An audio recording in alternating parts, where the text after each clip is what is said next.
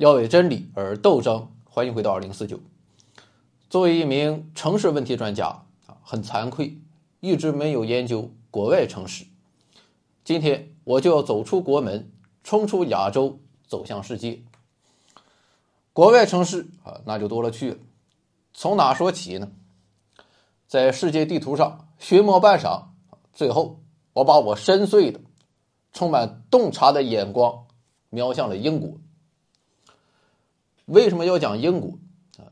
因为英国这个国家，你仔细想想啊，它很特殊啊。英国是一个怎样的国家？那是最老牌的资本主义国家，是美国之前世界霸主啊。直到今天，英国也是全世界最为发达的国家。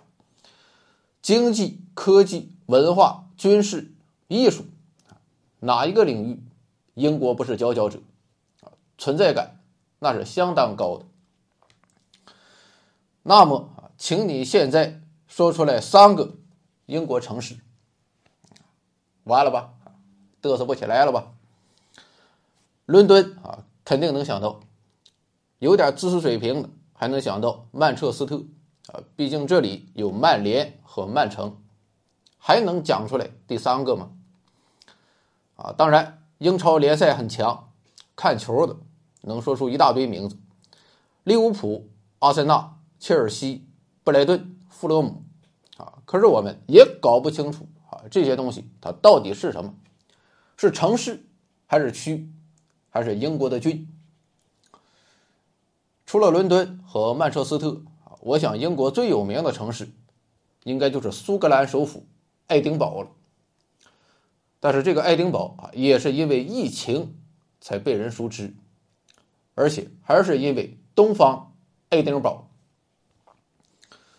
实际上，英国的第二大城市并不是曼彻斯特，也不是爱丁堡，而是伯明翰。第三大城市是利兹，啊，同时也是英国仅次于伦敦的第二大金融中心。你看啊，这就是英国的特殊之处。国家赫赫威名，但是城市的知名度。和国家的知名度完全不在一个等级。那么，这是因为我们的知识水平啊不够高吗？并非如此。真实情况是，在英国的城市中，伦敦确实是一家独大。除了伦敦之外，其他的城市，单就规模来看啊，放到咱们国家，那就是一个八线小城，更谈不上国际化大都市。比如说，伯明翰、利兹和曼彻斯特，人口分别只有九十多万、七十多万和五十多万。至于市中心的面积，啊，据说啊，就和咱们的县城差不多。当然了啊，你会这样讲，说英国毕竟面积不大啊，能冒出来伦敦一个国际化大都市，那就不错了。此言差矣呀，欧洲很多国家都不算大。但是它都不像英国这样，就首都一个光杆司令，啊，就说德国上来，咱就能拿出来好几个国际化大都市：柏林、汉堡、慕尼黑、法兰克福。法国那也不差，巴黎、里昂、马赛，哪怕是意大利和西班牙啊，被人称为“猪”，那也是双星闪耀。意大利有罗马和米兰，西班牙有马德里。和巴塞罗那，啊，当然了，你还会继续讲啊，说有几个拔尖的城市算不得什么。英国人家平均讲究的是共同富裕，那你还是拿义务了。我们来看数字，发达国家也是存在欠发达地区的，比如说美国的美墨边境就比较穷。而在德国，过去属于东德的那些州啊，现在也不如西德那些州。至于英国啊，英国最富裕的当然就是伦敦，人均 GDP 超过了七万美元。最穷的是北爱尔兰的阿兹区和北汤区啊，他们的人均 GDP 只有伦敦的三十分之一。可以说，放眼西方发达国家啊，国家内部的差异。没有像英国这么大的。经济学人》杂志在二零一七年就指出，以人均 GDP 作为衡量标准，英国最富和最穷地区的差异位居所有的发达国家之首，没有之一。当然啊，人均 GDP 它只是一个标准啊，可能是片面的。看到《经济学人》杂志的评价，英国人他也很不爽啊，然后他们就用其他的指标来自我评价一番。结果这个自我评价换来的啊，还是自我批判一番。不仅是和伦敦的差异大，英国的欠发达地区面积还大。具体的地雷啊，我就不跟你讲了啊，反正你也不知道，咱就直接拿结论。除了伦敦以及伦敦所在的东南部地区，剩下的基本全是欠发达地区，囊括了全英国百分之六十以上的人口。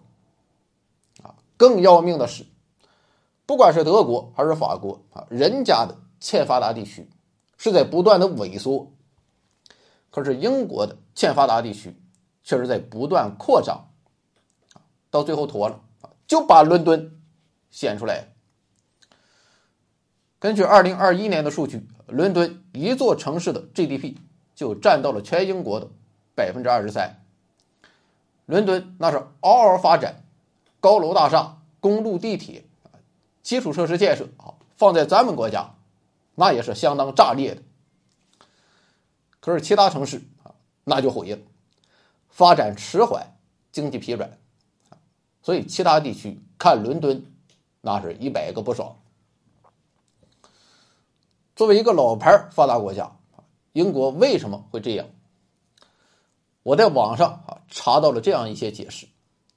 首先就是说，伦敦把别人的血都给吸干了啊，有什么好东西都给伦敦了，那是举全国之力发展伦敦，最后造成了还伦敦贫困带。数据显示，在本世纪的头二十年，英国政府在每个伦敦人身上平均投资了一万英镑。可是，在东北地区和西北地区，人均投资额只有五千英镑。第二种说法是历史的进程。工业革命以来，英国很多地区都靠着重工业迅速发展壮大。最典型的就是曼彻斯特。曾经的曼彻斯特，那是全欧洲的工业中心，资产超过百万英镑的大富豪的数量比伦敦还要多。但是随着产业的转型和升级，重工业渐渐的从英国转移到了发展中国家，于是这些地区就衰落了。直到今天，他们也没有找到明确的发展方向。还有一些城市是资源的诅咒。我们知道，英国之所以率先开始了工业革命，啊，其中一个原因就是，啊，你别看英国它是个小小的岛国，但是煤铁资源。还是很丰富的，但是煤和铁挖完了，也就完了。以上这些说法啊，当然都有道理，但是所有这些问题并不是英国所独有，那些叫得上名的欧洲发达国家啊，哪个都不是这样，可唯独英国表现最不平衡。作为一名城市问题专家啊，这么多年来。我是越来越相信一个道理，就是说，一个国家城市的发展与这个国家的政治底色有着莫大的关系。有道是经济基础决定上层建筑啊，这确实不假，但是更多的是宏观层面，是放在大历史背景下的基本法。如果放眼微观层面啊，政治底色往往对一个地区的发展。起着决定性的作用，啊，那我们就看看英国这个国家的政治底色。说起英国的政治啊，我们往往就会想到，呃，英国议会激烈的辩论，啊，而且屁大点的事儿啊，比如说公交车能不能涨价五毛钱，是不是取消一条公交线路，要不要给流浪猫建几个猫窝，那是从首相再到议长。再到议员一扯，能扯好几天。每当看到这种场面啊，有些人就会感叹啊，看看英人家英国啊多么民主，首相也不能搞一言堂。所以在我们的印象中，英国应该就是所谓的弱政府强社会，弱中央强地方。但是我得告诉你，实际情况啊恰恰相反，英国是典型的强中央弱地方，强政府弱社会，或者说，英国地方的强啊那是强在臭氧层了，竞争一些没有用的。而中央的强，那是实打实的强，这就是钱。数据显示，美国的地方政府啊，可以自由处置的税收份额是百分之三十六，德国是百分之三十二，法国是百分之十四。咱们中国是多少？我也不知道。但是可以肯定啊，过去国地税没有合并的时候。啊再加上土地财政的加持，地方上的钱绝对不少。但是英国的地方政府那是相当穷，可以自可以自由处置的税收份额只有百分之六。也就是说，如果地方上想搞点建设，依靠自己的财力基本不可能，啊，必须低声下气的跑去伦敦跟中央要钱。之所以如此，正是在于英国这种民主的政治底色。比如说，我现在就是曼彻斯特市长，啊，城市里面有条路他妈烂的不行了，摔死好几个老头老太太，我打算修一修，结果一算账，发现钱不够，啊，那我不能直接去伦敦要钱，我得等一个机会。几个月之后。英国政府表示：“啊，我现在要投资一笔钱，总共一千万英镑，给予有需要的城市修修马路。这笔钱那是专款专用的，啊，那妥了。我马上跑去伦敦申请这笔资金。那么中央给不给我钱呢？简单，靠辩论。我必须找到足够的理由，说服中央拨给我一部分。”当然，我的理由过硬，也不一定就好使，因为别人的理由可能更硬。可以想见啊，这种竞争是相当残酷的。其实英国啊之所以这么干啊，初衷当然是好的，就是为了保证钱可以去到他最需要的地方，促进整个国家的均衡发展。但是在实际操作中，却造成了时间和资源。巨大浪费。不仅如此，这种发钱模式也没有保证钱就是去到最需要的地方。因为为了说服中央，我不能实打实的申请，实际上啊，我要聘请一个专业的团队来帮我撰写申请书。说白了，到最后英国政府看就是谁的文件写得好。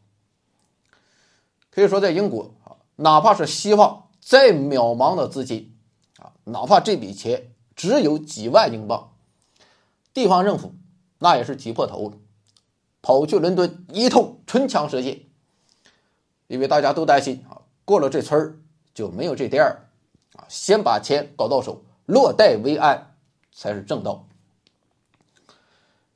于是我们就发现啊，今天英国各大城市掀起了一股公交车热潮。全都要买公交车啊！电动比亚迪给我安排上。